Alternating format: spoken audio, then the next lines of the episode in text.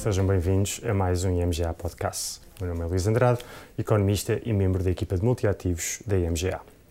Antes de passarmos ao tema em análise, façamos, eh, façamos uma breve eh, análise do desempenho dos mercados financeiros ao longo do mês de outubro. Mais um mês marcado por elevados índices de volatilidade uh, e que esteve igualmente marcado pelo início da, da, da época de, de divulgação de resultados empresariais, que, embora globalmente positiva, significou uma forte penalização dos títulos mais, uh, que, mais desapontaram as expectativas dos investidores.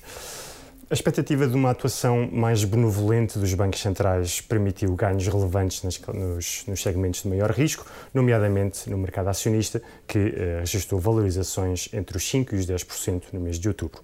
exceção feita ao desempenho do índice de mercados emergentes, que desvalorizou de forma relevante, muito arrastado pelo hum, desempenho das praças chinesas no seguimento do desapontamento dos investidores relacionado com o desfecho do 20 Congresso do Partido Comunista Chinês. No mercado obrigacionista assistimos mais um mês de subidas das taxas de juro, muito relacionado com uh, mais uh, surpresas inflacionistas e um caráter cada vez mais estrutural deste perfil da inflação à escala global. Exceção feita ao desempenho das taxas de juros britânicas, que registraram uma queda muito relevante no mês, revertendo parte do movimento ocorrido no mês anterior, relacionado com a reversão do pacote fiscal de, da Primeira-Ministra Liz Truss, assim como, posteriormente, a apresentação da demissão da, da mesma recém-eleita Primeira-Ministra britânica.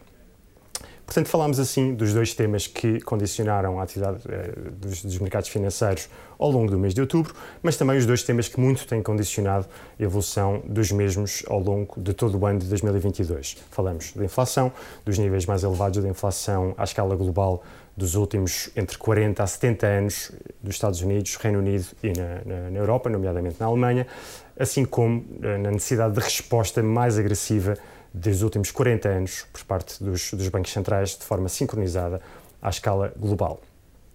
Portanto, a pergunta que se coloca e uh, que, que impera é o que esperar daqui para a frente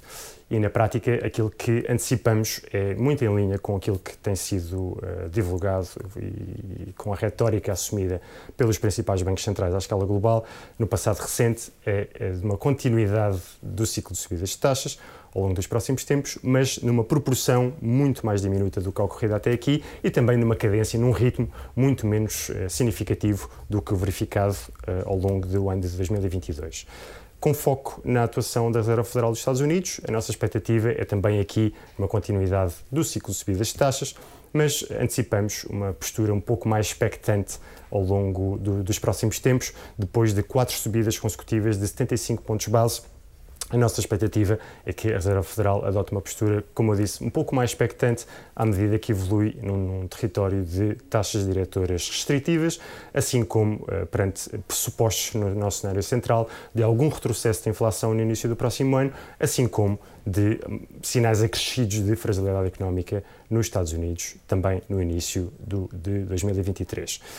No entanto, a verdade é que temos de considerar cenários alternativos face ao, ao, enquadramento de incerteza que todos vivemos. Esses dois cenários alternativos olham, em primeiro lugar, para um enquadramento em que o mercado laboral nos Estados Unidos permanece, permanece sólido, que a atividade económica continua forte e que a inflação permanece elevada e que continuam a pressionar as expectativas inflacionistas de médio prazo e que uh, algo que deverá significar uma postura mais agressiva da Fed e subidas uh, mais significativas uh, ao longo do ano de 2023, presumivelmente para um nível acima de 5,5%. No que toca ao cenário mais pessimista, digamos assim, eh, esse um, cenário engloba um, enquadramento em que a inflação retrocede de forma mais relevante do que o esperado, assim como um enquadramento em que potencialmente o mercado laboral e a atividade económica mostram, mostrem sinais de maior fragilidade do que o esperado, assim como potencial surgimento de instabilidade nos mercados financeiros. Tal deverá significar uma menor capacidade e menor, menor uh, proporção das subidas de taxas a assistir no futuro uh, e potencialmente poderá mesmo abrir espaço para uh, possíveis cortes de taxas por parte da Federal dos Estados Unidos em 2023. Relativamente à atuação esperada para o Banco Central Europeu, esta instituição europeia encontra-se numa situação bem mais periclitante comparativamente à norte-americana, uma vez que o ponto de partida é de maior fragilidade económica na Europa, assim como um perfil de inflação não apenas mais elevado, mas que também está muito mais associado a fatores relacionados com a oferta o que significa que o BCE tem menor capacidade para influenciar a trajetória da inflação pela via da sua manipulação das taxas de juros. Com isto, e muito em linha também com aquilo que foi comunicado por parte do BCE na última reunião de política monetária, a expectativa é de continuidade de, do ciclo de subidas de taxas, mas também neste, nesta geografia antecipamos uma pausa, alguns entre o primeiro e o segundo trimestre do próximo ano, muito relacionado com uh, a proporção das subidas de taxas já ocorridas e com a expectativa de uh, sinais acrescidos de fragilidade económica na região. Em conclusão, isto uh, diz-nos que, embora tenhamos ainda algum caminho a percorrer no, no, na temática e no ciclo de subidas de taxas diretoras por parte dos principais bancos centrais, a nossa convicção é que estamos agora alguns, apenas alguns meses do fim deste ciclo de normalização das políticas monetárias e atendendo àquilo que se encontra atualmente incorporado em, em, nos mercados financeiros em matéria de expectativa de atuação dos mesmos bancos centrais, a nossa expectativa é que isto possa, de alguma forma, significar um, uma, um término, ou pelo menos um, um acalmar do, do, da trajetória recente ascendente das taxas de juro, quer nos Estados Unidos, quer também na Europa. Dito isto, uh, vivemos tempos conturbados, de elevada volatilidade, mas a verdade é que uh, isso também nos traz oportunidades de investimento e uh, continuamos a acompanhar este e outros temas relevantes para os mercados financeiros e, com base na evolução das nossas convicções, implementaremos ideias de investimento que serão aplicadas na nossa vasta gama de fundos de investimento. Com isto, resta-me agradecer pelo vosso tempo e um, dizer que contamos convosco para o próximo IMGA Podcast. Se ainda não nos acompanham e têm interesse em conhecer um pouco mais do nosso trabalho e uh, conhecer as nossas visões, subscrevam e uh, deixem os vossos comentários nas nossas redes sociais em arroba IMStandativos. tem